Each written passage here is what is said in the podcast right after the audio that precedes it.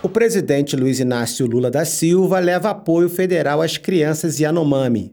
O presidente e a ministra da Saúde, Nízia Trindade, estiveram em Roraima no último sábado, dia 21, para oferecer o suporte do governo federal pela garantia da vida dos indígenas. À mercê da invasão de garimpeiros e abandonadas pelo governo anterior, as crianças Yanomami sofrem com desnutrição severa e escassez de medicamentos.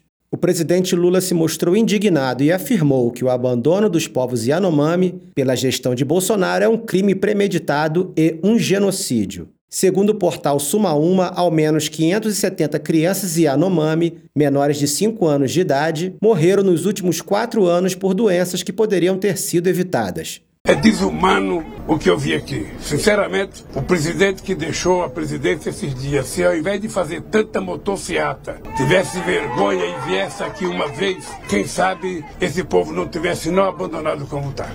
E eu saí daqui com um compromisso com os nossos queridos irmãos que nós vamos dar a eles a dignidade que eles merecem. O ministro do Desenvolvimento e Assistência Social, Wellington Dias, que integrou a comitiva do presidente Lula na visita ao território Yanomami, afirmou que é uma vergonha que indígenas morram de fome no país que é o quarto maior produtor de alimentos do mundo. O governo criou um comitê transversal para tratar da situação, formado por representantes de diversos ministérios. Segundo o ministro Wellington, o comitê será formado para dar conta do problema de desnutrição, fome e saúde, muito grave nessa região. Também darão apoio à Fundação Nacional dos Povos Indígenas e à Secretaria Especial da Saúde Indígena. A ministra da Saúde, Nízia Trindade, afirmou nesse domingo que a situação da população Yanomami é semelhante a uma epidemia. No caso da saúde, nós definimos que essa situação é uma emergência